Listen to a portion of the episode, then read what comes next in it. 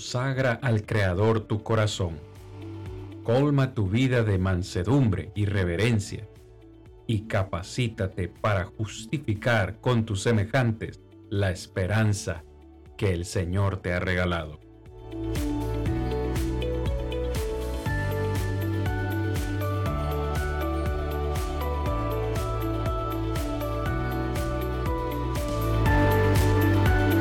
Yo soy Cristian Vargas, evangelista de Plainview Iglesia de Cristo, y este es su programa, Defendamos Juntos la Esperanza.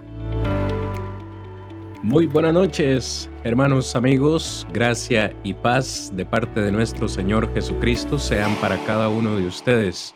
De verdad que es un gozo de nuevo poder estar con este equipo de trabajo que me acompaña cada lunes para compartir con ustedes la palabra del Señor. Un episodio más de su programa semanal Defendamos juntos la esperanza. Desde ya, le invitamos a cada uno de ustedes a ser parte de este ministerio. Como cada semana, le invitamos a dejar su comentario, su pregunta con el tema tan importante que vamos a compartir el día de hoy. ¿Existe el infierno? ¿Existe el infierno? ¿Hay razón para creer eso? ¿Hay evidencia bíblica para creerlo, para descartarlo? De eso conversaremos en esta noche. Hemos dejado ya atrás el tema del cielo, en el cual consideramos algunas semanas varios temas importantes. Pero esta noche, mi hermano Rodrigo, mi hermano Héctor también se gozan de estar con ustedes y quiero darles la oportunidad de darle las buenas noches también a cada uno de ustedes. Mi hermano Rodrigo, la paz del Señor sea con usted. Amén, hermano. Buenas noches a todos. Gracias damos a Dios por esta oportunidad más que nos da en donde podamos conocer más de la voluntad de nuestro Dios. Cosas importantes que son necesarias para el ser humano y que Dios no las ha dejado ocultas, sino que nos, nos la ha revelado y así entonces podremos mirar cada uno de esto. Gracias le damos a cada uno de los que están con nosotros en esta noche. Deseamos que su vida sea bendecida en gran manera y es un gran placer, una gran bendición el que podamos juntos compartir y defender la esperanza que Dios nos muestra a través de su palabra. La gloria sean solamente para Él, para nuestro Salvador Jesucristo también. Mi hermano Héctor, ¿cómo se encuentra Jardines de Alajuela? Muy buenas tardes, mi hermano Cristian, mi hermano Rodrigo. Eh, para mí es una bendición el poder compartir un estudio más de la palabra de nuestro Dios. Espero que este estudio sea de mucho provecho para nosotros y para todos aquellos también que nos estarán acompañando, a los cuales les digo bienvenidos a este programa Defendamos Juntos la Esperanza. El día de hoy pues nos tocará hablar un poco de con respecto al infierno, un tema que realmente muy poco se escucha, pero yo creo que es muy importante que lo hablemos si nuestro Señor Jesucristo fue un tema que habló mucho y lo explicó de, de una manera muy clara, pues yo creo que también nosotros debemos enseñar con respecto a esta palabra, por lo menos que si existe lo que es el infierno. Así es, mi hermano Héctor, gracias por mencionar eso. Vamos, de una sola vez, creo que el tiempo siempre nos, siempre nos gana cada, cada lunes. Usted menciona algo muy importante. Si nuestro Señor Jesucristo habló de este tema, es porque es importante. Yo lo, yo lo quería hacer a manera de introducción esta noche. Uno realmente se pone a pensar, hermanos, en su ministerio terrenal, vamos a decir, de básicamente tres años, ¿cuántos temas pudo haber desarrollado nuestro Señor Jesucristo? Un sinnúmero de temas y, y sin duda alguna, todos fueron importantes. Probablemente Jesús habló eh, mucho acerca del amor, habló acerca del perdón, eh, de la misericordia, del obedecer los mandamientos del Padre. ¿Qué más?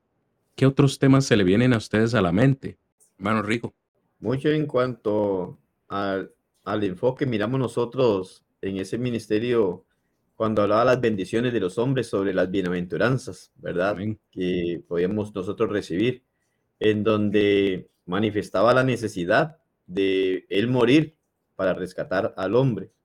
Pero es muy interesante lo que usted dice porque esta es como la otra cara de la moneda de lo que hemos estado mirando los lunes anteriores, en donde eh, lo favorito del ser humano es precisamente la misericordia, el amor de Dios, el cielo, en donde muchas veces la persona cree que es el único lugar que existe, porque después de muerto prácticamente toda persona dice que va para allí, ¿verdad? Los que están vivos siempre enfocan que el que muere va para ahí, pero a la luz de las escrituras encontramos la otra cara de la moneda, ¿verdad? Este, Hablando nuestro Dios acerca del infierno.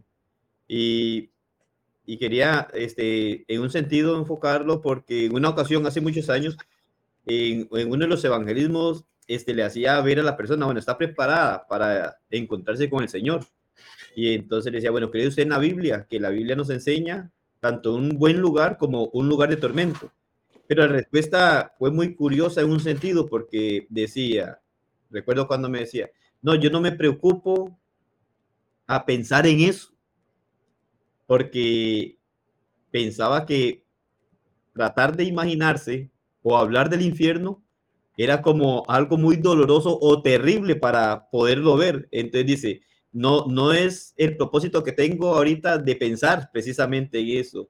Y si el hombre no está dispuesto a pensar en lo que la Biblia habla, haciendo referencia al infierno, está perdiendo el tiempo, porque cuando va a tener que pensar sobre esto, va a ser muy tarde en su vida. Y entonces es importante poder ver, ahorita estamos mencionando nada más sobre este punto y podríamos decir lo que creemos, pero vamos a entrar a poder ver que lo creemos por lo que la Biblia nos dice y así la persona pueda tener la seguridad de que si hay un cielo, también hay un lugar de tormento al cual ningún ser humano quiere ir y el pensamiento del ser humano pareciera que nadie va ahí, porque usted puede mirar en cualquier evento de estos, toda persona dice, bueno, Dios lo tenga en su gloria, Dios lo tenga en su seno, está en el cielo, y nadie dice, este está en el infierno, ¿verdad? Porque es algo de lo que no se quiere hablar ni aceptar, pero hay necesidad de conocer cuál es la verdad de Dios referente a esto para poder prepararnos nosotros en ese sentido. Entonces, ¿existe el cielo? Claro que sí. Hoy estaremos mirando la otra cara de la moneda,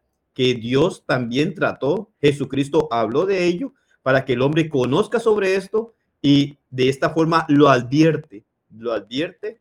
Ahí queda en el hombre si quiere recibir la advertencia de Dios o no la quiera recibir, ¿verdad? Así es. Como cada noche, hermanos, y ya ustedes lo saben, Defendamos Juntos la Esperanza es eh, un programa pues donde estudiamos la Biblia y lo que quiero decir en este momento es que hoy queremos presentar evidencia bíblica, ¿no? No solamente lo que nosotros pensamos o se nos ocurre. Al yo preguntarles, hermanos, cuáles fueron los temas que desarrolló Jesús en su ministerio, para mí es claro un tema principal. El tema principal que Jesús desarrolló en su ministerio es del del tema que habla toda la Biblia y esa es la salvación del ser humano. Jesucristo vino a salvar al ser humano, como vamos a ver en unos versículos en breve, pero uno, uno se puede preguntar, hermano Héctor, ¿salvarnos de qué? ¿De qué debería salvarnos el Señor si todos vamos a ir al cielo y solo existe el cielo, no hay un lugar de castigo, no hay un lugar de tormento? Pues entonces, ¿para qué vino nuestro Señor Jesucristo? ¿A salvarnos de qué? Pues si todo el mundo va a ir, va a ir a ese lugar de tranquilidad, de descanso, como la, mayoría imaginan, es el cielo. Sí, mi hermano, porque usted está hablando algo muy importante ahorita con respecto a la enseñanza de Jesús y encontramos que también él enfatiza mucho con respecto en dónde debemos hacer tesoros y nos enfoca que la parte donde tenemos que hacer tesoro es en el cielo, ¿ya? Entonces, hay una parte donde nosotros podemos tener, podríamos decir, ganancias en esta vida para poderla recibir en el futuro. Entonces, esas preguntas, por lo menos que usted ha enfocado, yo creo que son muy importantes. Y yo creo que en el, transcurso del estudio la vamos a ir desarrollando. Pero son preguntas que prácticamente podríamos decirle, con la evidencia que vamos a estar presentando, son preguntas que podríamos hacerle a aquellos que niegan la existencia del infierno. Porque si analizamos, se contradice con la enseñanza de Jesús. Y esa es la parte que yo creo que vamos a ir enfocando poco a poco con respecto a esto. Surgen muchas preguntas, pero yo creo que son preguntas que podríamos hacérselas a ese tipo de, de, de pensamientos que se ha venido creando, que son doctrinas las cuales niegan la existencia del infierno. Por eso es que yo creo que esta noche vamos a ir desarrollando cada uno de los versículos que nos apoyan eh, para poder aclarar con respecto a la doctrina que el infierno es real. Y vamos eh, de una sola vez, hermanos, si me lo permiten, al primer punto de esta noche. El primer punto que queremos considerar con ustedes, hermanos, es precisamente esto. El infierno es real. Okay, nosotros creo que nos declaramos, cada uno de nosotros nos, nos declaramos creyentes al 100% de lo que dice la palabra del Señor. Desde Génesis hasta Apocalipsis, no dudamos de nada lo que ahí se dice. Okay, el infierno es un lugar real, no es algo que se le imaginó eh, cualquier ser humano. De hecho, afirmamos que el cielo es real porque ningún otro personaje del Nuevo Testamento, escuche bien lo que voy a decir esta, en esta oportunidad, ningún otro personaje del Nuevo Testamento habló más del infierno que nuestro Señor Jesucristo. Nosotros vamos a ver en una clase más adelante, creo que es la próxima semana, si no me equivoco, algunos términos que definen el infierno. Por ejemplo, el infierno se describe como, como un tormento, como una llama de fuego, como el lloro y crujir de dientes y así otros, otras, otras descripciones. Pero el término que utiliza Jesús, mis hermanos, la palabra en español que nosotros usamos, infierno, el término griego es geena, Gehenna. Nosotros ya hablamos un poco acerca eh, de este término, pero Jesús utiliza esta palabra Gehenna por lo menos en 11 ocasiones en el Nuevo Testamento. Quiero que leamos un par de versículos, si me lo permiten, solamente para que veamos cómo Jesús le da uso a esta palabra. Hermano Rodrigo, si nos ayuda, por favor, con Mateo, capítulo 10, versículo 28 y luego quiero pedirle a mi hermano Héctor, por favor, que también nos lea Marcos capítulo 9, versículos 42 al 48, para que todos podamos ver esta noche cómo es Jesús mismo que utiliza esta palabra Gehenna, que para nosotros se traduce infierno. Hermano Rigo, cuando tenga gusto. Y no temáis a los que matan el cuerpo, mas el alma no pueden matar temed más bien a aquel que puede destruir el alma y el cuerpo en el infierno. Muy bien, gracias, hermano Rigo. Hermano Héctor, por favor. Sí. Cualquiera que haga tropezar a uno de estos pequeñitos que creen en mí, mejor le fuera si se le atase una piedra de molino al cuello y se le arrojase en el mar. Si tu mano te fuera ocasión de caer, córtala Mejor te es entrar en la vida manco que teniendo dos manos ir al infierno, al fuego que no puede ser apagado, donde el gusano de ellos no muere y el fuego nunca se apaga. Y si tu pie te fuera ocasión de caer, córtalo. Mejor te es entrar en la vida cojo que teniendo dos pies ser echado en el infierno, al fuego que no puede ser apagado donde el gusano de, ellos no muere y el fuego nunca se apaga. Y si tu ojo te fuera ocasión de caer, sácalo. Mejor te es entrar en el reino de Dios con un ojo que teniendo dos ojos ser echado al infierno, donde el gusano de ellos no muere y el fuego nunca se apaga. Amén.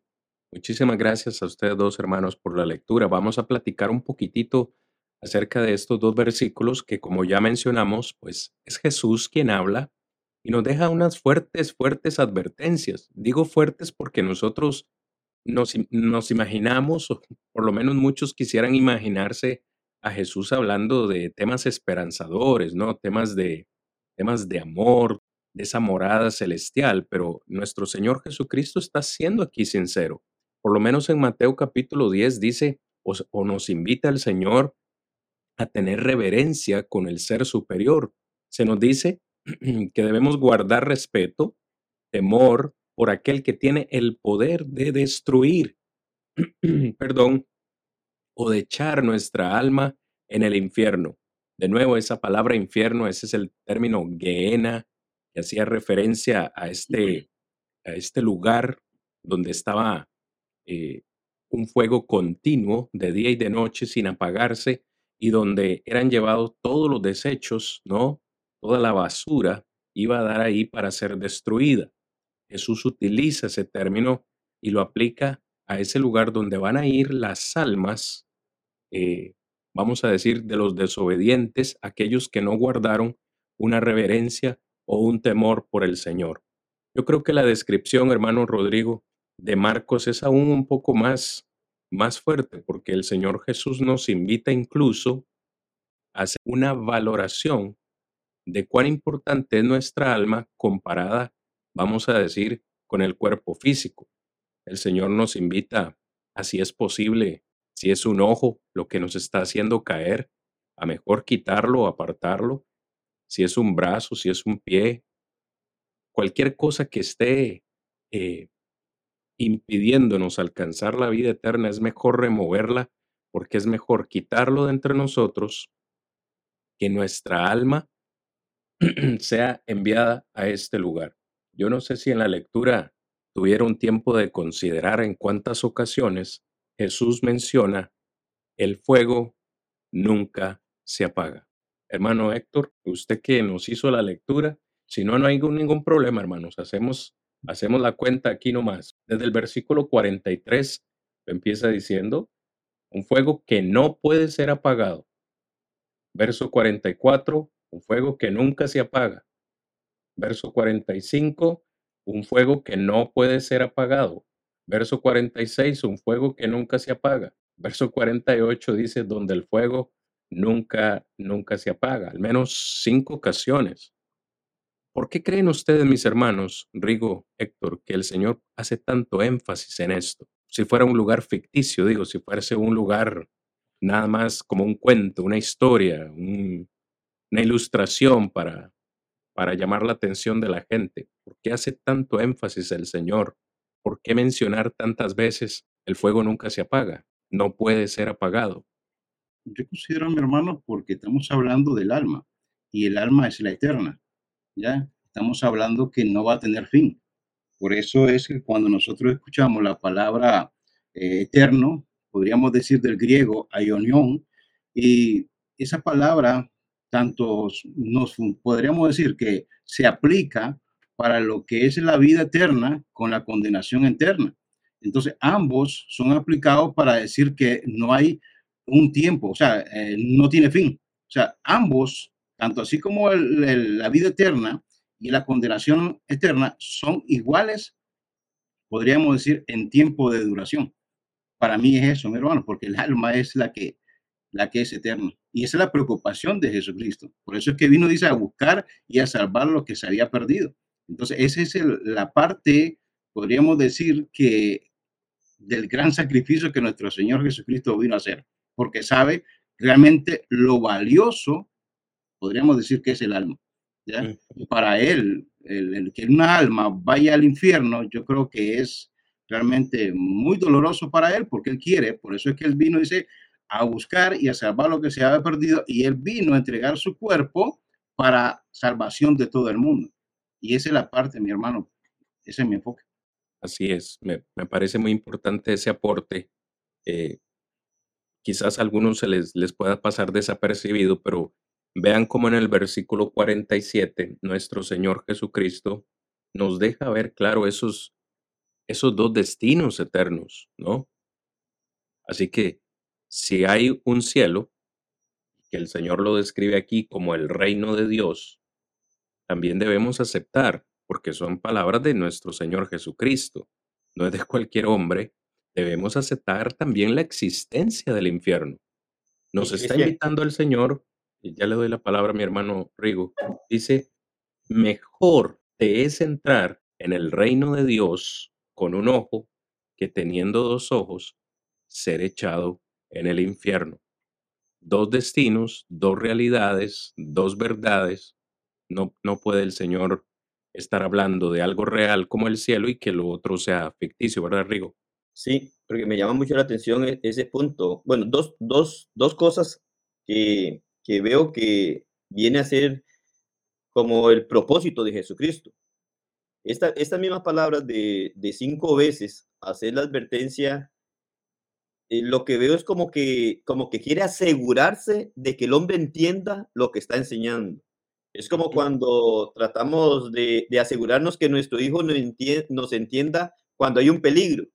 Entonces, tal vez ya nuestro hijo nos dice, pero ya me lo dijo. Entonces, pero a nosotros igual se lo volvemos a repetir, pero con, como, con el sentir de estar nosotros seguros de que está entendiendo sobre el peligro que hay. Entonces, aquí es como Jesucristo como haciendo y repitiéndolo una, otra y otra vez, como para decirse, me voy a asegurar de que están entendiendo de que hay un lugar de castigo, un lugar de sufrimiento. Y la otra parte es con la forma en donde hace la semejanza o la comparación o lo que muestra. En realidad muestra los miembros de un cuerpo.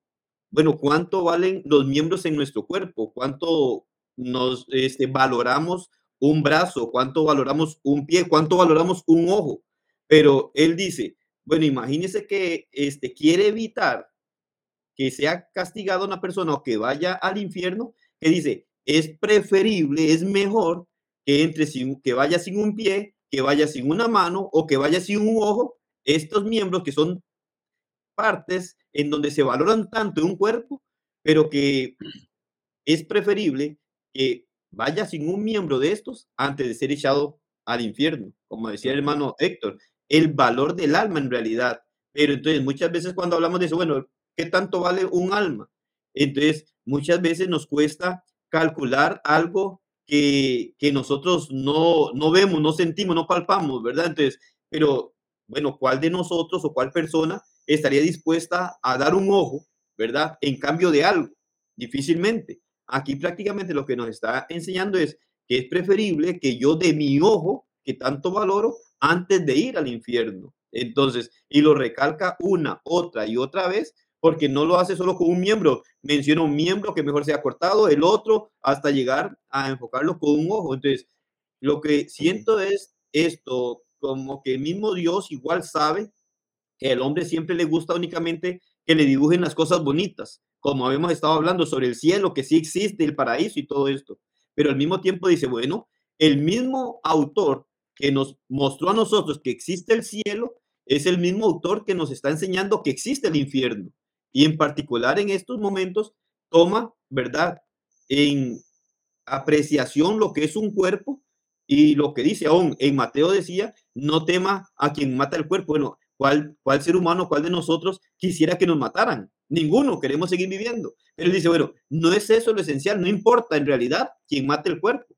Más bien, tenga temor del que tiene el poder para enviar al infierno. Entonces, es una realidad. El infierno existe si no, hubiese advertido el Señor de esta forma. Y entonces lo pone con cosas muy serias, cosas que son muy valoradas por ser humano, lo que es nuestra vida y lo que es nuestro cuerpo o los miembros de nuestro cuerpo. Y todavía cinco veces advierte, como usted decía, cuando él dice, el lugar de fuego donde nunca se apaga. Hay un lugar de sufrimiento, hay un lugar de tormento, al que Dios no quiere que vayamos. De hecho, como decía usted, por eso envió a su Hijo, para rescatarnos, para salvarnos. Mm. Pero de que existe, son textos muy claves para convencernos de que sí existe este lugar y que Jesucristo está advirtiendo al ser humano para que no vaya a este lugar de tormento.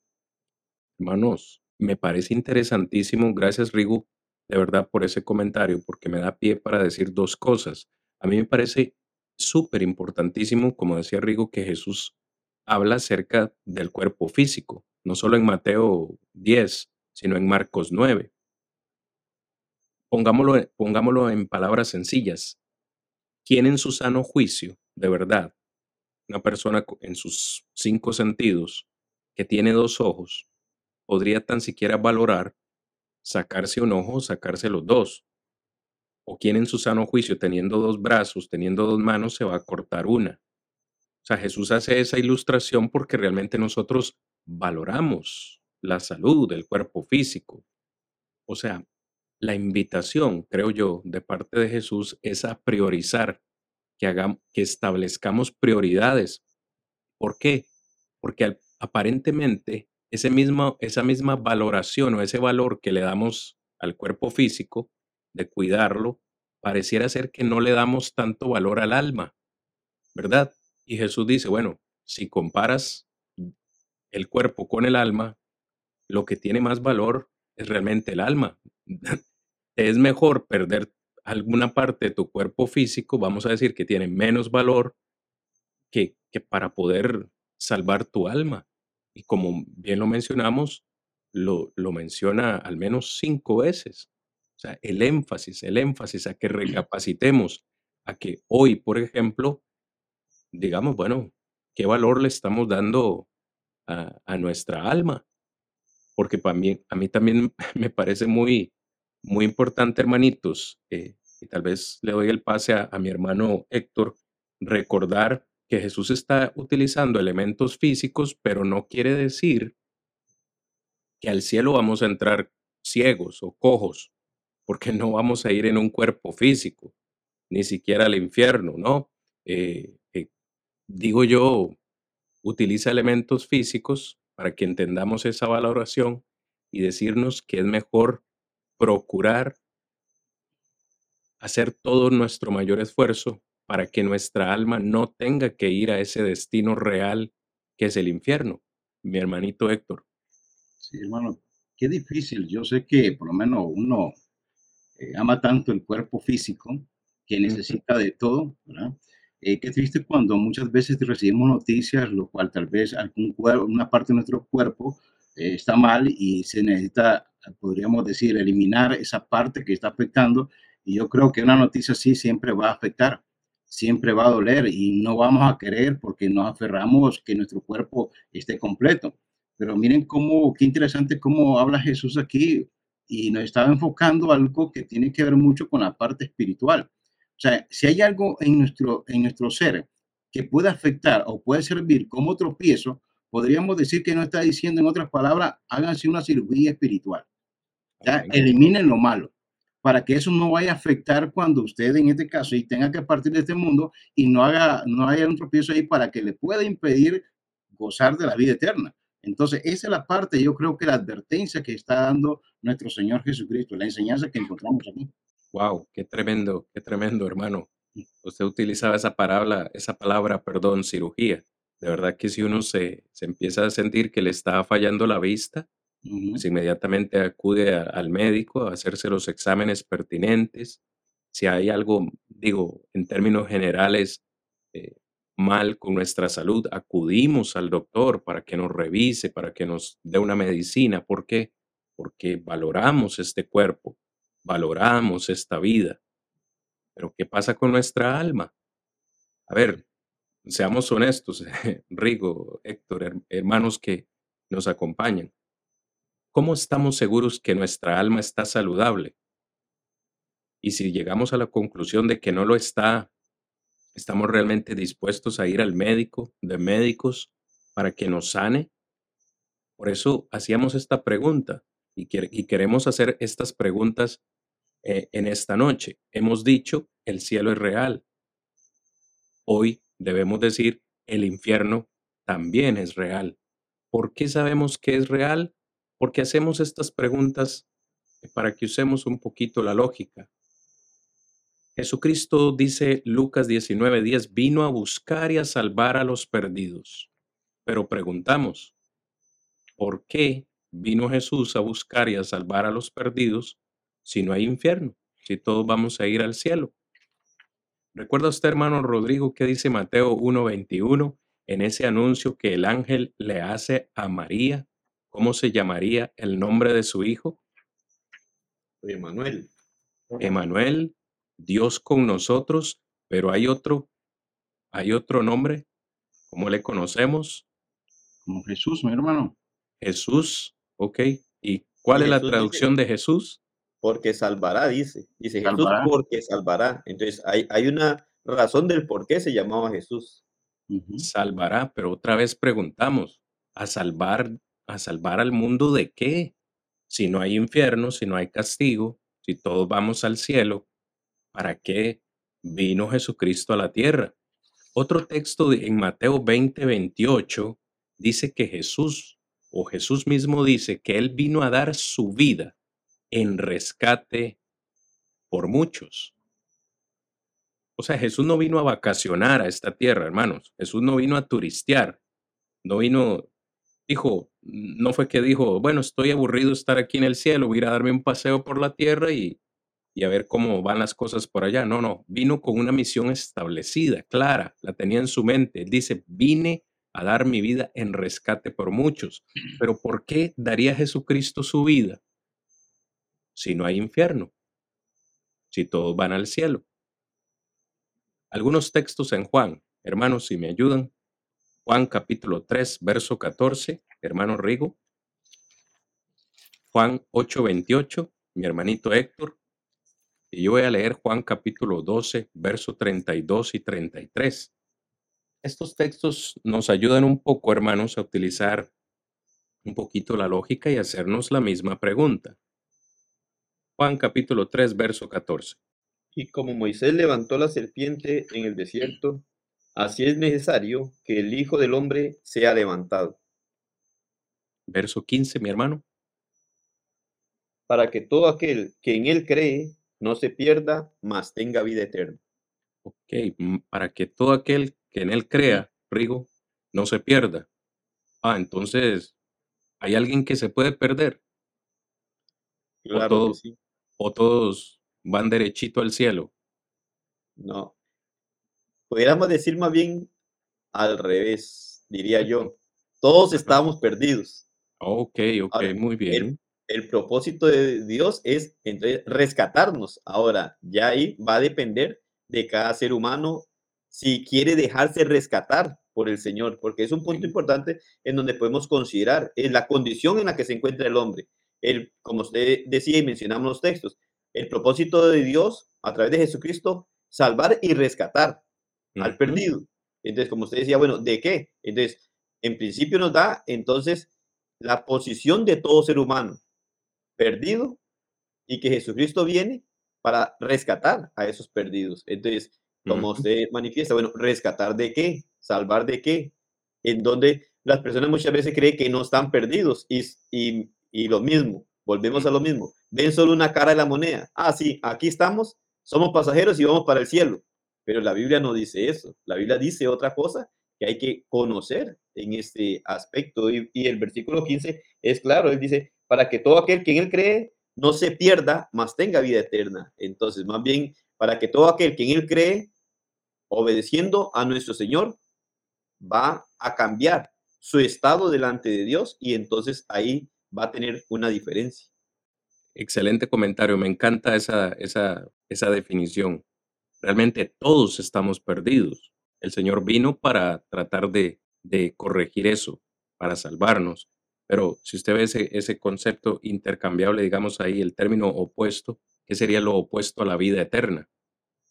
Correcto. Ahí sería un castigo eterno. Un castigo eterno o la muerte eterna, ¿verdad? O la muerte eterna. Ah, porque vida, lo contrario, muerte. Exacto. Una muerte eterna. hermano, hermano Héctor, Juan capítulo 8, verso 28. Les dijo, pues Jesús, cuando os cuando hayáis levantado al Hijo del Hombre, entonces conoceréis que yo soy y que nada hago por mí mismo, sino que según me enseñó el Padre, así hablo. Ok, ¿qué dice el 29? Dice, porque el que me envió conmigo está. No me ha dejado solo el Padre, porque yo hago siempre lo que le agrada. Ok, muy bien. Entonces, ¿qué encontramos en estos dos, en estos dos versículos que ha leído usted, mi hermano Héctor? Desde mi punto de vista, encontramos a nuestro Salvador Jesucristo, por supuesto, no actuando solo, sino haciendo la voluntad del Padre. Es decir, que no solo Jesús vino a dar su vida por no, para rescatarnos, para salvarnos, sino que también este es el deseo del Padre Celestial, como ya hemos eh, platicado eh, en otras oportunidades, en conjunto, desde antes de la fundación del mundo, el Señor ha querido eh, llevarnos a este lugar. ¿Qué opinión le merece? Sí, sí, claro, yo creo que, hermano, eso es el enfoque siempre que ha querido nuestro Señor Jesucristo, algo que nosotros debemos aplicar en nuestra vida. Si debemos, debemos reconocer si Jesucristo vino, fue con un objetivo, todo tenía su propósito. Y eso es como ha trabajado Dios siempre. Dios ha trabajado con propósito, ¿ya? Y el propósito eterno de Dios es que nosotros podamos llegar a usar de esa salvación. Eh, como dice nuestro hermano Rodrigo, o sea, no es que eh, o sea, esto no es fácil, o sea, es una lucha, eh, correcto, porque ahí todo el mundo estamos, estamos perdidos, pero lo importante es esa parte de reconocer a qué vino Jesucristo a este mundo. Yo creo que Él vino y, no vino solamente a, eh, como dice usted, a pasar días de descanso, no, Él vino a sufrir. Y lo importante que debemos reconocer es el mensaje que Él trajo. Y ese mensaje es un mensaje de salvación. Romano 1.16 lo dice. Entonces, cuando hablamos que es poder de Dios para salvación, pero estamos tratando de salvación de qué? Si el infierno no existe, ¿cuál es esa salvación entonces que Jesucristo vino a enseñarnos? Ya, esa, es la interrogante que estamos ahorita queriendo como poner a pensar a las personas. Si no existe el infierno, ¿cuál es la salvación que nos habla el Señor? Esa es la parte que, que, que nos debe preocupar. Amén. Quiero leer Juan capítulo 12, versículos 32 eh, y 33. Dice, palabras de Jesús, y yo, si fuere levantado de la tierra, a todos atraeré a mí mismo. Y decía esto dando a entender de qué muerte iba a morir. Hermanos, cada uno de los textos que hemos leído en Juan, lo que nos dejan ver es que el Señor Jesús vino con un propósito claro. Él sabía que iba a morir iba a dar su vida por la humanidad. Pero de nuevo preguntamos en esta noche, ¿por qué daría Jesús su vida por, un, por una fantasía, por algo ficticio? ¿Por qué derramaría Jesús su sangre por un lugar inexistente? Vamos a decir que el infierno no existe. ¿Por qué derramaría Jesús su sangre? Como en Mateo 26, 28 dijo, estableciendo la, cena en esa última noche, antes de ser entregado, Jesús dijo que Él eh, iba a derramar su sangre para la remisión de los pecados. Pero ¿por qué haría eso nuestro Señor? ¿Por qué daría su vida? ¿Por qué dice que vino a rescatarnos? ¿Por qué dice que vino a salvarnos si no existe el infierno? Si no hay castigo. En base a todas estas estos versículos podemos, también utilizando la lógica, asegurar que el infierno es real. En segundo lugar, el infierno, aunque muchos no quieran aceptarlo, fue creado por Dios. ¿Cómo es esto posible? El Dios de amor, el Dios que quiere salvarnos, el Dios que envió a su Hijo a morir a la tierra, creó el infierno y nos va a enviar a ese lugar Hermanos, en ocasiones, yo sé que ustedes también, Rigo, eh, Héctor, a mí como que me apelan a los sentimientos. Cuando les hablo del infierno me dicen, como un padre, como un padre podría quemarle las manitas a su hijo en el disco de la cocina. Si nosotros que somos pecadores no haríamos semejante ingratitud con uno de nuestros hijos, como Dios que es amor va a ser capaz de echar a su creación a un fuego eterno y a castigarlo. Ese no es el Dios que conocemos. El Dios que conocemos es el Dios de amor. Bueno, pero la Biblia también dice que el infierno fue creado por Dios. Y quiero que leamos el texto y que conversemos un poquito en base a ese particular. Mateo capítulo 25, verso 41. Note con cuidado, por favor, quién fue el que creó esto y con qué propósito también lo creó. Mateo capítulo 25, versículo, voy a leer desde el 40, si me lo permiten hermanos. Voy a hacer la parte fácil como siempre, leer el texto y luego inmediatamente después le doy el pase a mi hermano Rodrigo para que nos, nos haga el comentario de este texto. Y respondiendo el rey, les dirá, de cierto os digo en cuanto lo hicisteis a uno de estos mis hermanos más pequeños, a mí lo hicisteis. Versículo 41. Entonces también dirá a los de la izquierda, apartaos de mí, malditos, al fuego eterno, preparado para el diablo y sus ángeles. Por cierto, palabras de Jesús, hermano Rigo, ¿qué opinión le merece a usted este texto? Sí, es importante, como ustedes mencionaban, sobre quién creó el infierno. Y podemos mirar nosotros directamente hablando de Jesucristo, que es creado por Dios. De igual manera, sobre el Dios amoroso, ¿sí? El mismo texto hace ver lo mismo. El Dios amoroso no creó el infierno con la intención de enviar al hombre allí. es claro y dice que fue para el diablo y sus ángeles, no precisamente para el hombre. Sin embargo, cuando el hombre rehúsa obedecer lo que Dios le ordena, también va a heredar este campo. Es interesante poder mirar porque cuando nos paramos, como dice usted, las personas cuando apelan al sentimiento y todo esto, este, miramos nosotros que hoy en día tenemos, por ejemplo, todo desde el Génesis hasta el Apocalipsis. Y muchos, muchos ejemplos en el Antiguo Testamento nos hacen ver que ese mismo Dios amoroso castigó también al desobediente.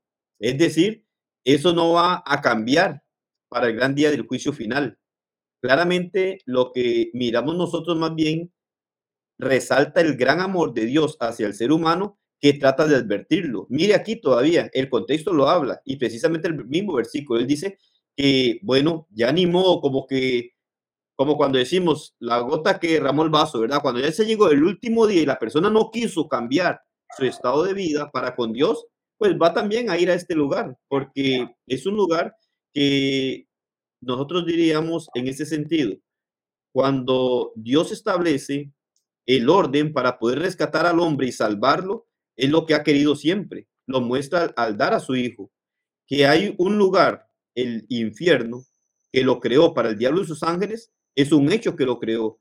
Pero de igual forma, él mismo establece claramente que toda persona que no le obedezca va a acompañar a Satanás también en aquel lugar. Entonces, no es precisamente lo que Dios quiere, no es precisamente lo que Dios ha querido para el ser humano. Si hubiera sido así, yo estoy seguro que no hubiera sacrificado a su propio hijo, ni su propio hijo hubiera venido a darse en sacrificio por el ser humano. Porque muchas veces hablamos del sacrificio de Cristo y el sacrificio de Cristo fue duro, pero todavía cuando contemplamos desde el momento que es el nacimiento de Cristo, el nacimiento del mismo Hijo de Dios, nacer de esta forma, empezar a desarrollarse en vida en este mundo, en donde sintió la traición de personas, en donde lo bofetearon, lo escupieron, en donde le hicieron muchas cosas hasta llegar a crucificarlo como el peor de los malhechores, es algo que, como decimos, si no existe, si no existía un lugar del cual el hombre corría tanto riesgo y debía de ser rescatado, Cristo no hubiera venido a sufrir tanto como lo sufrió en esta tierra. Entonces, miramos nosotros que sí, el infierno no lo podemos negar. El Señor habla claramente y en este texto directamente dice que sí fue creado por Dios. El propósito de este fue para el diablo y sus ángeles, pero esto no exonera completamente al ser humano. Si el ser humano no obedece lo que Dios dice, también va a conocer este lugar que aunque no fue diseñado precisamente para el hombre, sí es diseñado para el que desobedece las normas de Dios. Y Dios sí ha querido advertir al hombre, ha querido que no llegue a, ese lugar. Sin embargo, ya no está en manos de Dios, sino está en manos del ser humano. ¿Qué quiere escoger? Ya Dios presenta a través de su palabra dos lugares eternos, vida eterna o muerte eterna. El hombre escoge nada más a qué lugar quiere ir. Hermanito Héctor. Este, yo considero, está mencionando una palabra usted, hermano, muy importante, la, lo que es advertir. Cuando hablamos de advertir es, una, es eh, podríamos decir, es un aviso para evitar una destrucción, ¿ya? Entonces, eh, estamos viendo que es una realidad lo que es el infierno. El infierno fue preparado para el diablo y sus ángeles. Y si analizamos, y el hermano mencionaba algo muy importante, el hermano Cristian, con respecto a los sentimientos. Yo creo que podríamos decir que Dios ha tenido sus sentimientos, ¿ya? Y eso lo demostró mandando a su Hijo. Y no solamente en estos momentos que sabemos que tenemos a, nuestro Señor Jesucristo, pero si hablamos, por lo menos en Hebreos capítulo 1, versículo 1 y 2, dice, Dios hablando de, de muchas maneras en otro tiempo, por los padres, por los profetas, o sea, desde dónde nuestro Dios ha venido tratando de ayudar al ser humano para evitar en este caso la destrucción. Hemos visto, por lo menos en el Antiguo Testamento, cómo se ha manifestado la justicia de Dios. ¿ya? Encontramos la advertencia, está el mensaje, por lo menos en el caso, pongamos el ejemplo de Noé, estaba la advertencia, estaba el mensaje, que se arrepintieran, que buscaran la salvación, pero sabemos lo que ocurrió ahí también. Entonces, pero Dios no ha dejado solo al ser humano, siempre ha dado un mensaje de advertencia. Y casualmente el domingo estaba hablando con respecto a esto. Hay una última advertencia. Y la última advertencia la que tenemos es por medio del mensaje de nuestro Señor Jesucristo. ¿El mensaje para qué? Para evitar que las personas o todos, ser humano, vaya a ese lugar. Estamos hablando claramente de que el infierno es preparado para el diablo y sus ángeles, pero aquella persona que no obedece el mensaje de advertencia, podríamos decir, que nos trajo nuestro Señor Jesucristo, pues lamentablemente, pues ese lugar pues también va a ser habitado por muchas personas que han sido indiferentes al mensaje de nuestro Señor Jesucristo. Cuánta verdad en esos dos comentarios de ustedes dos, mis hermanos. Para mí este, este texto de Mateo 25, 41 está, está cargado de una gran enseñanza, cosas que no se leen superficialmente o literalmente en el texto, pero yo encuentro ahí eh, la misericordia de Dios. y les voy a decir por qué. El infierno fue preparado para el diablo y sus ángeles. Es decir, con la caída del diablo y todos los seres espirituales, los ángeles que se fueron eh, con él, eh, no hubo oportunidad para ellos de arrepentimiento.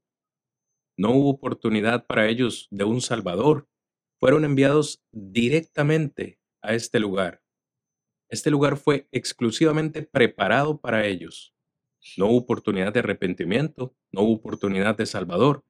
Sin embargo, aquí también no solo se muestra la misericordia de Dios, sino también su amor, porque Él no quiere, no quiere que vayamos a ese lugar. Claro está, cuando la gente piensa en Dios, lo ven como un Dios de amor, hermanos, y lo es. El amor es una característica intrínseca de Dios. Juan dice, Dios es amor. No dice que Dios tiene amor, sino que es amor. Y ese amor constantemente busca alcanzarnos para que no tengamos que ir a este lugar. Pero de nuevo, pienso que a nosotros como seres humanos se nos olvida que Dios tiene otros, otras características como por ejemplo la justicia. ¿Es Dios justo? Claro que sí. ¿Es Dios santo? Claro que sí, es santo, santo, santo. Como Dios es santo, no se puede relacionar con el pecado. Como Dios es justo, debe castigar el pecado. Dios va a manifestar su ira contra aquellos que practiquen el pecado. Es decir, en este texto yo encuentro cada uno de esos aspectos. Veo las, la santidad de Dios, veo su justicia, los envió directamente, veo su misericordia para con nosotros, veo su amor, veo su bondad. Él no quiere que vayamos ahí. De hecho, por contexto, Mateo 25 usted encuentra a Jesús diciéndole o hablándole a dos grupos, a los de la derecha y a los de la izquierda. De nuevo, dos destinos. Si hubiese solo un destino, le estuviese hablando específicamente solo a un grupo o a toda la humanidad en general. Pero claramente vemos que hará una distinción, una separación, a unos a la derecha y a otros a la izquierda. ¿Por qué tal separación? Si todos vamos a ir al mismo lugar. Sin embargo, le refiere unas palabras exclusivas a cada grupo.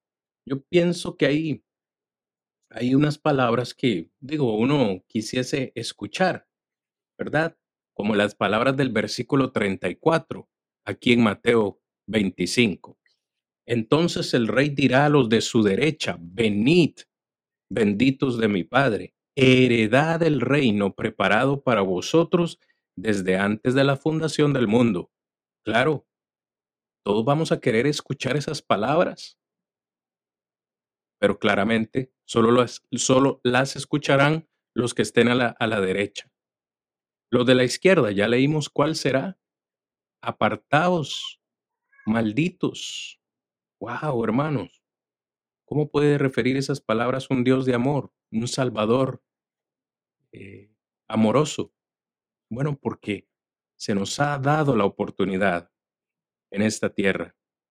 No se nos ha dejado sin sin conocimiento, no se nos ha dejado sin guía.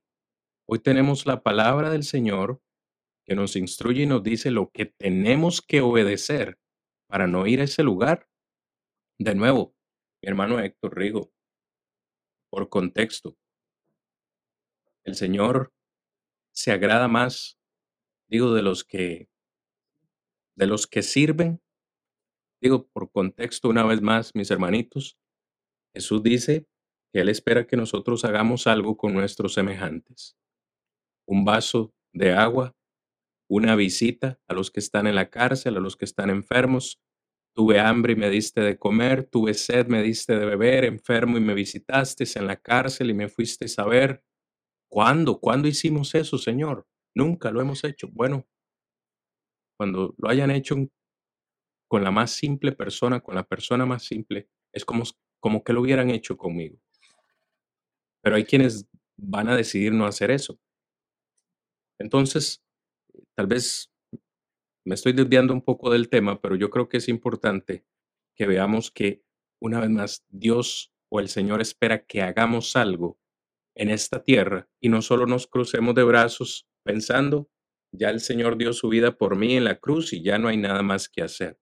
Debemos velar cada día para valorar en qué camino voy, en qué dirección voy. Hay caminos que al hombre le parecen derechos y su fin es camino de muerte. Entonces hemos dicho en esta noche, para avanzar un poquito, mis hermanos, el infierno es real y el infierno es real porque fue creado por Dios. ¿Cuándo?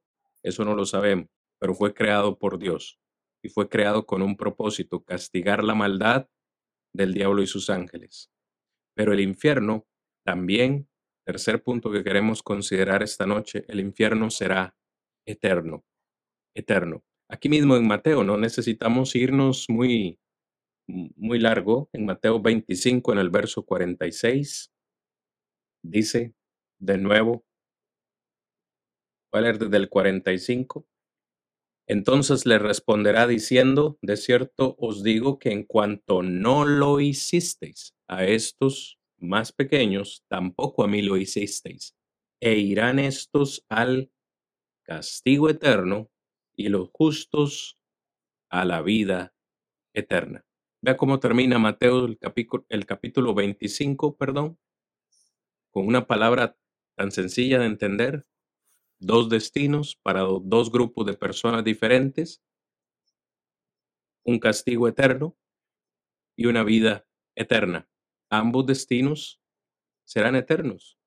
Digo, hermano Rigo, hay, hay versículos de la Biblia que son difíciles de entender. Yo le puedo mencionar uno a usted en esta noche o varios que son difíciles de entender, pero ¿quién, quién no podría entender Mateo 25, 46? Eh, Dos destinos, así tan claro. El Señor nos da un mensaje claro de entender. Así como decía Héctor hace un momento, cuando le hablamos a nuestros hijos, les hablamos de la instrucción primero y luego les hablamos de una consecuencia si no se obedece una instrucción. El Señor es exactamente igual. Quiere que hagamos algo y si no lo hacemos, como Él es un caballero y nos da la oportunidad de decidir, eso sí, acepte las consecuencias de no obedecer. Sí, bueno, hermano, este, yo creo, mi hermano, como dice usted, es un texto que eh, uno lo, puede leer y le entiende perfectamente. Yo creo de que si nos enfocamos que Dios es solamente amor, pues prácticamente es una, una característica que Él tiene, pero debemos tomar la otra parte, porque dice Hebreos 12, 29 que fuego consumidor también. Entonces, esa es la parte que nosotros debemos entender, que Dios es un Dios de justicia.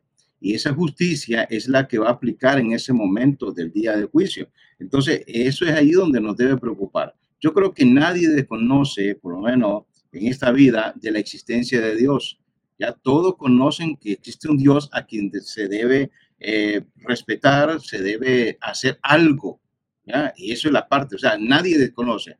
Pero ¿qué es lo que uno tiene que hacer? Bueno, habíamos enfocado primeramente con respecto a la enseñanza. El Señor, el Señor eh, una de, esas enseñanzas puede hacer tesoros en el cielo. ¿Por qué tenemos que hacer tesoros en el cielo? sea, ¿por qué no nos dijo la otra parte? Porque la otra parte es fácil. La otra parte, por lo menos, llevamos una vida desordenante los ojos de Dios y lo que vamos a hacer es lograr. O sea, hemos dicho que el, eh, que el infierno es preparado para el diablo y sus ángeles. Si nosotros hacemos lo contrario, desobedecemos, estar cumpliendo con la voluntad de Dios, pues prácticamente ese es el lugar que nos espera. Pero si queremos hacer algo para Dios, Él dice que nos que hagamos tesoro en el cielo. El versículo que dice usted, mi hermano, el versículo 46, e irán esto al castigo eterno y los justos a la vida eterna. Son dos eternidades que esperan. Como dije anteriormente, son de duración del mismo tiempo. O sea, si existe un cielo y esa vida es eterna, de igual manera también la duración va a ser el castigo eterno. Ya no es como muchos enseñan que el alma va a ser aniquilada. Eso no, no es lo que nosotros entendemos con respecto a esta palabra. O sea, si fuera en este caso destruida el alma ahí, entonces estamos hablando que no existiría un sufrimiento. ¿Ya? Pero la, la, parte que enfoca, por lo menos el texto que hemos leído anteriormente, Mateo 10, 28, donde dice, no temáis a los que matan el cuerpo, pero el alma no puede matar. Temed más bien a aquel que puede destruir, dice, el alma y el cuerpo en el infierno. Esta palabra griega, apoyumi, eh, se encuentra 92 veces en el Nuevo Testamento. Y la idea es que no, no es de extinción, sino de ruina, de pérdida, no de ser, sino del bienestar. Nos acordamos en este caso del rico y Lázaro. Tenía una vida bien acomodada aquí en la tierra, como muchos hoy en día podemos estar y no nos acordamos de que hay alguien a quien tenemos que darle cuenta, ¿verdad? Tenemos que ser obedientes al mensaje de nuestro Señor Jesucristo. Llevamos una vida tranquila, no hay ningún problema, pero sabemos que cuando venga ese momento de juicio, pues vamos a tener esa parte que yo creo que nadie quiere llegar a ese lugar, pero es un lugar donde es una realidad. Y la realidad es que va a haber un cambio de bienestar. Y es, eso es lo que nosotros debemos entender. No es aniquilación, no es que el alma va a ser destruida. No, va a haber un sufrimiento, un tormento, y ese tormento, mi hermano, si le dijeran a usted que es por 100 años, usted estaría contando. Son 99, dice, te falta uno nada más y ya está. No, pero es eterno.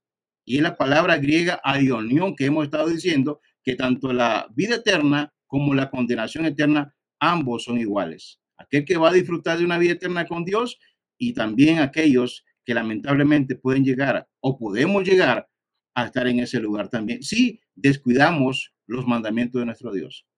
Perdón, hermanos, no solamente será un castigo eterno, sino que también en varios versículos encontramos eh, de un fuego eterno. Hace un momento leíamos, ¿verdad?, el texto de Marcos capítulo 9, podríamos decir que es un fuego inextinguible, un, fuego que nunca se va a apagar, un fuego eterno. Noten cómo ahí mismo en Mateo 25, 41, hermano Rigo, si nos ayuda con el texto, también lo describe de esta forma. No es un fuego que, como cuando uno hace una, una fogatita, ¿verdad? Para calentarse, que hay que estarle hay que estarle echando constantemente leña porque se nos apaga. No, ese, ese no se va a apagar, va a ser eterno. El texto, hermano, por favor. Hermano. Mateo 25, 41. 25, 41, por favor. Entonces, estos dirá también, entonces dirá también a los de la izquierda, apartados de mí, malditos, al fuego eterno, preparado para el diablo y sus ángeles. Al fuego eterno. Al fuego eterno. No es que le van a estar bajando ahí, como les decía, la temperatura o como algunos piensan. Eh, hay que analizar bien el, el concepto de, eternidad, ¿verdad, eh, hermano Héctor? Porque incluso la Biblia también habla de condenación eterna. Usted decía hace un momento algo importante y me recordaba cuando, cuando los criminales aquí en la tierra enfrentan un juicio y, les, y les ordenan cadena perpetua, ¿verdad? O sea, ¿qué tipo de esperanza hay para, para un hombre o una mujer que les, que les dictan cadena perpetua? O sea, ya saben que van a ir a la cárcel y que en ese lugar van a morir.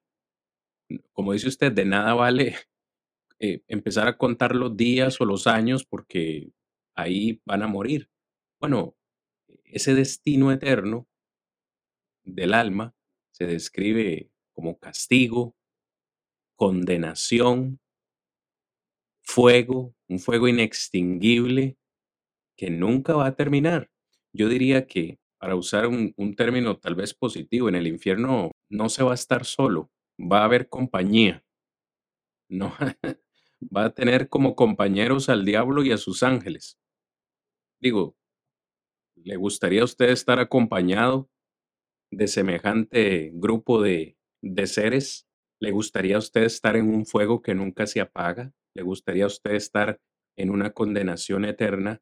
Pero hay otro, hay otro término que utilizaba mi hermano Héctor, eh, Marcos 9, y, es el gusano no muere. Textos como Mateo 9, perdón, Marcos 9, versos 44, 46 y 48. En tres ocasiones Jesús dice, donde el fuego nunca se apaga y el gusano no muere. ¿Por qué hace mención esto el Señor? ¿Le, merece alguna opinión, hermano Héctor? Si no hago, hago, hago por ahí mi propio, mi propio comentario, pero siempre me gusta escuchar sus comentarios tan atinados. Mi hermano, yo creo, pongámonos a pensar en, en la actualidad. O sea, si yo siento un mal olor o veo algo que está mal, yo lo que voy a hacer es a- retirarme, apartarme de ese lugar para no sentir o no sentir, bueno, no sentir mal en mi estómago o no estar sintiendo eh, eh, ese olor que es agradable, pero estamos hablando de que eso va a estar todo el tiempo. Ujú, Ya no es como ahorita, usted viene y dice, no, me voy a quitar de este lugar para no sentir esto. Pero ahí no, ahí va a estar, ¿ya? Y uno mismo, o sea, eh, uno mismo va a estar con eso. O sea, eh, ese es lo, lo, lo que presenta en este caso para que entendamos muy bien qué terrible va a ser ese lugar, Exacto. Una vez más, eh, no podemos perder de vista, mi hermano Héctor, el, el término griego que está utilizando Jesús ahí en Marcos, Gehenna, que era ese lugar, ¿verdad?, que estaba fuera de la ciudad, donde la gente llevaba los desperdicios, bueno, para quemar todos esos desperdicios, también de los sacrificios de animales y todo. Imagínese la clase de olor, como dice usted, de, de pudredumbre. A nadie le, le gustaría estar en medio de la basura. Y yo no sé usted, mi hermano, a veces me ha tocado que mi esposa me manda a sacar la basura afuera y yo levanto la, la, la bolsa y, y ya están esos gusanitos blancos, ¿verdad? Eso es lo que produce la basura. Imagínese todo lo que va a haber en el infierno, toda la maldad, toda, o sea, permítame utilizar esta frase con respeto de todo lo que nos escuchan, pero lo peor de lo peor va a estar en ese lugar. Con solo decir que ahí va a estar el diablo y sus ángeles, que, que va a estar los peores criminales de la historia humana, que ahí van a estar todos, toda esa maldad, me da a mí entender va a ser un lugar terrible. De hecho, pues no lo vamos a ver esta noche, pero la Biblia lo describe como el lloro y crujir de dientes. Escuche, por la eternidad. ¿Alguna vez usted ha escuchado un niño llorar, verdad, de dolor y los bebés, si usted no sabe qué es lo que tienen? Digo, cuando ya se torna extendido ese periodo, es frustrante escuchar un llanto continuo. En el infierno va a haber un lloro y un crujir de dientes, de dolor, de desesperación, todo el mundo queriendo salir de ahí, pero es que va a ser eterno, mi hermano, ya no va a haber oportunidad. O sea, en, palabras sencillas, el infierno no tendrá fin. Hermano sí, claro. Hace tiempo me hicieron la, la- la pregunta que qué diferencia había entre uno que es condenado aquí terrenalmente con uno que en este caso podemos decir que es condenado, estamos hablando del infierno. ¿Cuál es la diferencia de la condenación? Le digo, mi hermano, pues que la de aquí es, si usted tiene un buen comportamiento, pues tendrá tal vez en algún momento la oportunidad de salir. Depende del comportamiento que, tal vez tiene la persona. Pero la diferencia es que la condenación es eterna. La otra no hay quite. O sea, tiene que estar ya en el lugar donde ya el momento del juicio, Dios lo puso en ese lugar. O sea, ya no es, que me voy a comportar bien, no, ahí ella es eterno. A sufrir lo que hemos venido hablando ahorita, mi hermano. Todo lo, todo lo, lo que se va a vivir en ese momento, en ese lugar. ¿ya? Y aunque no queramos, va a ser por una eternidad. así es. En el tiempo que nos resta, queremos hacer un llamado, un llamado a, a esta parte pensante que el Señor nos ha dado esta es una muestra de la misericordia de Dios, nos ha dado inteligencia el Señor, nos ha hecho seres pensantes, capaces de entender y de analizar su palabra, para considerar con ustedes un último punto. La salvación de los pecados y la salvación del infierno es condicional. Hermano Rodrigo, usted decía algo ahora muy, muy importante que todos necesitamos comprender y aceptar, y es que por nuestra humanidad todos estamos perdidos. Siendo honestos, todos vamos, vamos o iríamos directo al infierno por nuestra humanidad pecaminosa. Pero bueno, bien hemos leído que el Señor nos ha provisto de su Hijo unigénito para que si creemos en Él y le obedezcamos, no tengamos que ir a ese lugar. Entonces vemos, Rigo, que la salvación de los pecados y del infierno es condicional. Todos nosotros necesitamos tomar una decisión. Hoy cada uno de nosotros estamos caminando hacia un destino. ¿Lo había pensado usted, persona que nos está escuchando, hermano, amigo que nos está escuchando? Usted y yo estamos caminando hacia un destino en este momento. Analice por un momento su vida y conteste cuál es el destino al que usted va a llegar si continúa transitando por el camino que usted está transitando. Jesús nos llama a hacer todo sacrificio necesario para evitar el infierno. Podríamos decir, para ir concluyendo, como yo sé que mi humanidad me va a hacer ir al infierno, ¿cómo escapo yo del infierno? Si es que puedo decirlo de esa forma. ¿Cómo puedo yo estar seguro que estoy fuera del camino que me lleva al infierno? Hermano Rigo. Sí, es, es, muy importante eso. Ahora, escuchar hermano Héctor también cuando decía sobre esto que las personas preguntan, ¿qué es la diferencia? De aquí allá, bueno, hermano decía, bueno, con un buen comportamiento sale antes. Pero más allá de esto diría yo, con un buen comportamiento o sin un buen comportamiento se va a terminar, porque nadie es eterno en esta vida. En cambio, allá no, no, hay, no hay esa salida, ni por buen comportamiento, ni porque se llegue a terminar, sino como ustedes han estado mencionando, porque es eterno. Claramente allá Mateo, ¿verdad? 25 nos hace ver estas dos cosas. Si usted ve también Mateo capítulo 7, versículos 3 y 14 hace alusión en el sentido de que hay dos caminos, hay dos puertas. O sea, las hay, las existen. De esto Dios ha querido que el hombre comprenda esto. En cuanto a esta situación, dice, bueno, si hay dos caminos, una puerta ancha, un, un camino ancho, una puerta angosta, un camino angosto, si hay dos eternidades, una de vida, una de muerte, entonces, ¿hay condiciones? Sí. ¿Por qué todo? Romanos 3:23 dice, por cuanto todos pecaron, están destituidos de la gloria de Dios. Entonces hay algo en donde el hombre no puede desconocer. Todos hemos pecado y todos estamos destituidos de Dios. Pero también Romanos 6:23 dice, porque la paga del pecado es muerte, mas la dádiva de Dios es vida eterna en Cristo Jesús. Ahí es en donde empezamos nosotros a mirar las condiciones. El pecado, ¿qué es lo que va a generar? Muerte. Es directo, Dios a través de su palabra y nos lo habla de esta manera. Pero también ahí encontramos otra vez, como ustedes han mencionado también, en donde se hace ver el amor, la misericordia de Dios hacia el hombre lo que movió al mismo Dios a dar a su hijo para que viniera a esta tierra, lo que movió al hijo para venir a sufrir tanto. Y es que en Cristo el hombre puede encontrar lo que es la eternidad de vida con Dios. En los episodios anteriores que estábamos mirando también en los temas, cuando hablamos sobre el cielo, eh, hablamos sobre Lucas 16, 19, miramos ahí claramente que el hombre construye en esta vida en dónde va a pasar su eternidad. El hombre construye en esta tierra en dónde pasará la eternidad, ya sea en una condenación o ya sea viviendo con Dios eternamente. Entonces, es condicionado, Dios condiciona a ser obediente a lo que Él dice. El hombre necesita obedecer las normas que Dios ha establecido. En otras lecciones igual las hemos mencionado, el hombre debe de creer en el Evangelio, el hombre debe de llegar a tener un arrepentimiento en su vida y reconocer que verdaderamente está perdido. Dicen por allí, se dice muchas veces, ¿verdad? Que Un alcohólico no puede buscar cura si no acepta que es alcohólico.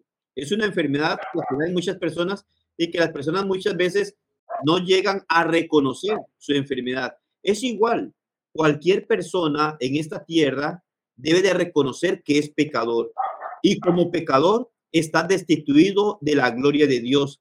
Necesitamos nosotros buscar la medicina que puede quitar el pecado, porque la paga del pecado es muerte, más el regalo que Dios quiere darle al ser humano es vida eterna en Cristo Jesús. Y ahí es en donde nosotros miramos lo que Dios condiciona de esa forma. Igual, hermano, este Héctor puede mencionarnos sobre esto. Si miramos una condición, la realidad del ser humano total es que está perdido, está expuesto a una condenación. El pecado nos ha separado de Dios. En Cristo llegamos a tener la oportunidad de una vida eterna, pero para estar en Cristo, Dios dice las condiciones. Por méritos propios, nadie va a encontrar la salvación. No es por lo bueno que seamos, no es porque merezcamos esto, sino es por la gracia, la misericordia y el amor que Dios nos tiene. Sin embargo, a pesar de que nos tiene tanto amor, nos tiene tanta misericordia, lo ha demostrado una y otra vez, también ese mismo Dios amoroso le dice al hombre, tienes que hacer algo para escapar de la condenación eterna. Hermano Héctor.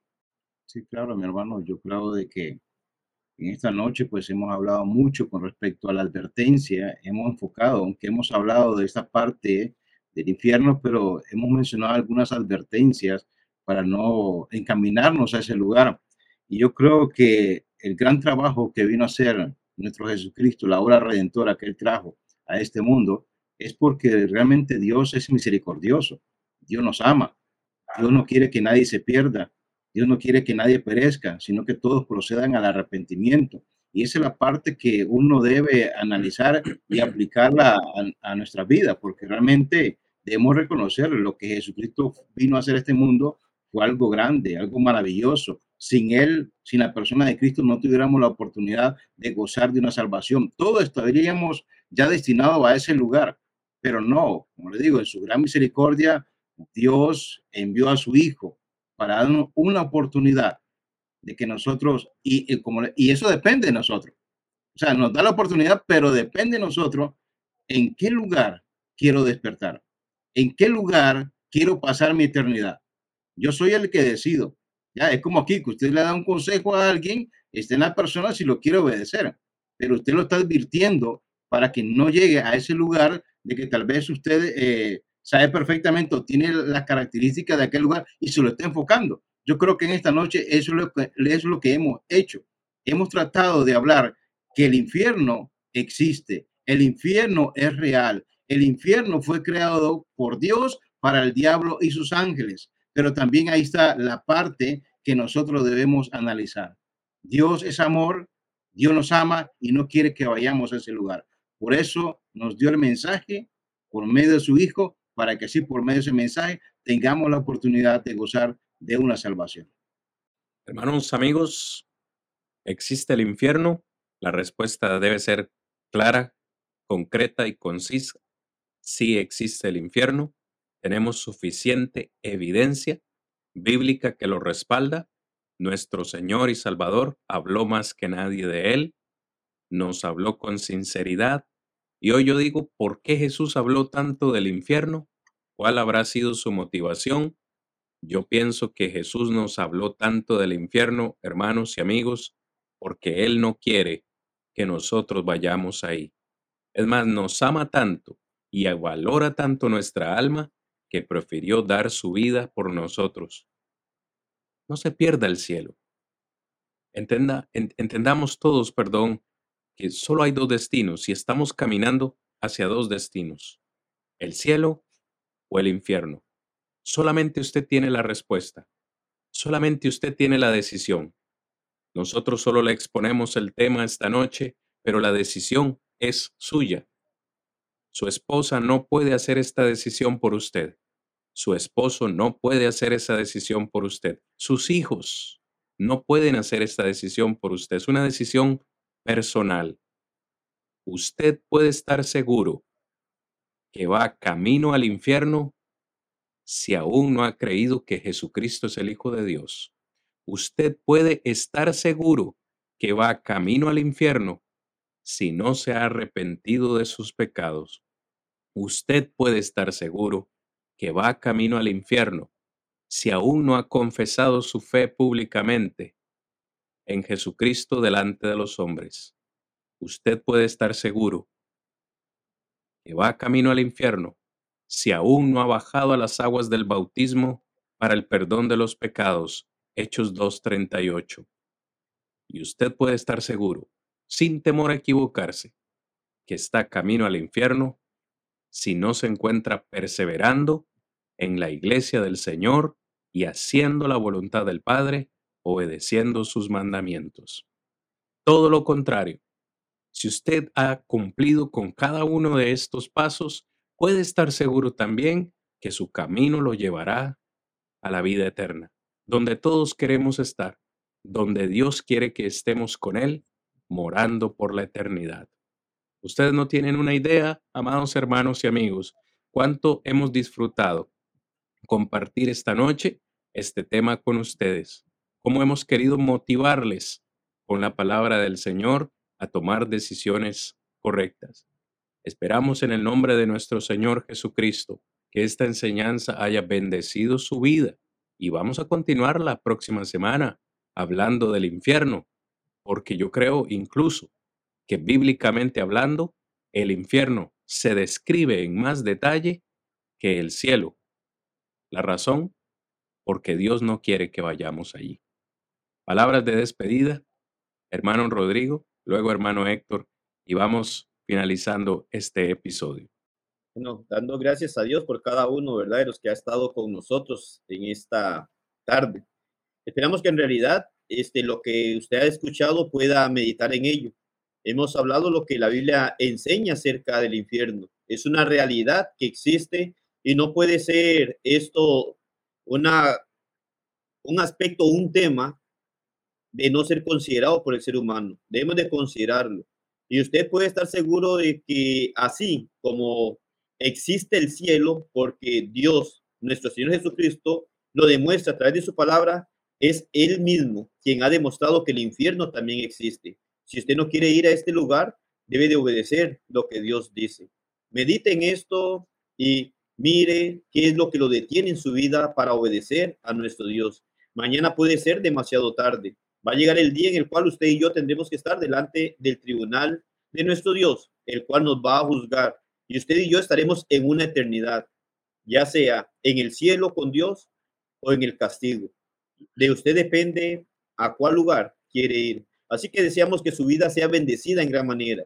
Sabemos y reconocemos a través de la palabra que ha tenido usted la gran bendición también que Dios le ha dado de escuchar hoy el mensaje y que usted pueda tomar su decisión para que podamos un día estar con nuestro Dios en la eternidad. Muchas gracias. Esperamos que siga con nosotros en los siguientes temas y que podamos reconocer siempre la voluntad de Dios y deseamos en gran manera que su vida sea bendecida cada día. Hermanos, muchas gracias por, yo creo que todos nos edificamos, como siempre digo, muchas gracias por, por compartir estos temas. Yo sé que nosotros lo enseñamos, pero también lo aplicamos a nuestra vida. Espero que todos hayan disfrutado, todos nos, se puedan edificar aquellos también que nos siguieron en la, en la transmisión. Y quiero decirle algo, mis hermanos, analicemos muy bien. Jesucristo dejó por un momento su gloria, pero el trabajo de Él, la misión de Él es llevarnos al Padre. ¿Ya?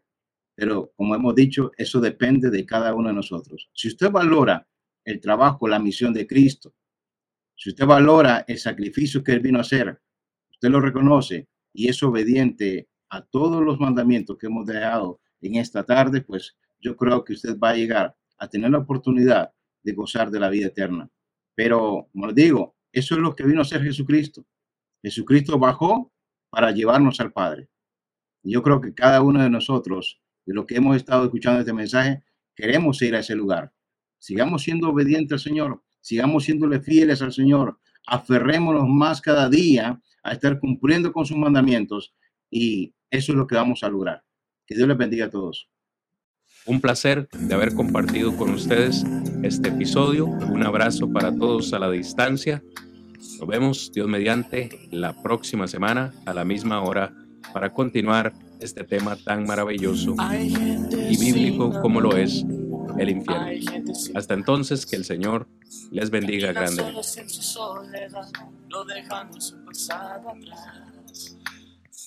Hay gente en la calle, hay gente en duda, y hay gente sin su hogar, y otros claman diciendo, Abba, Abba, Padre, oh Padre. Above.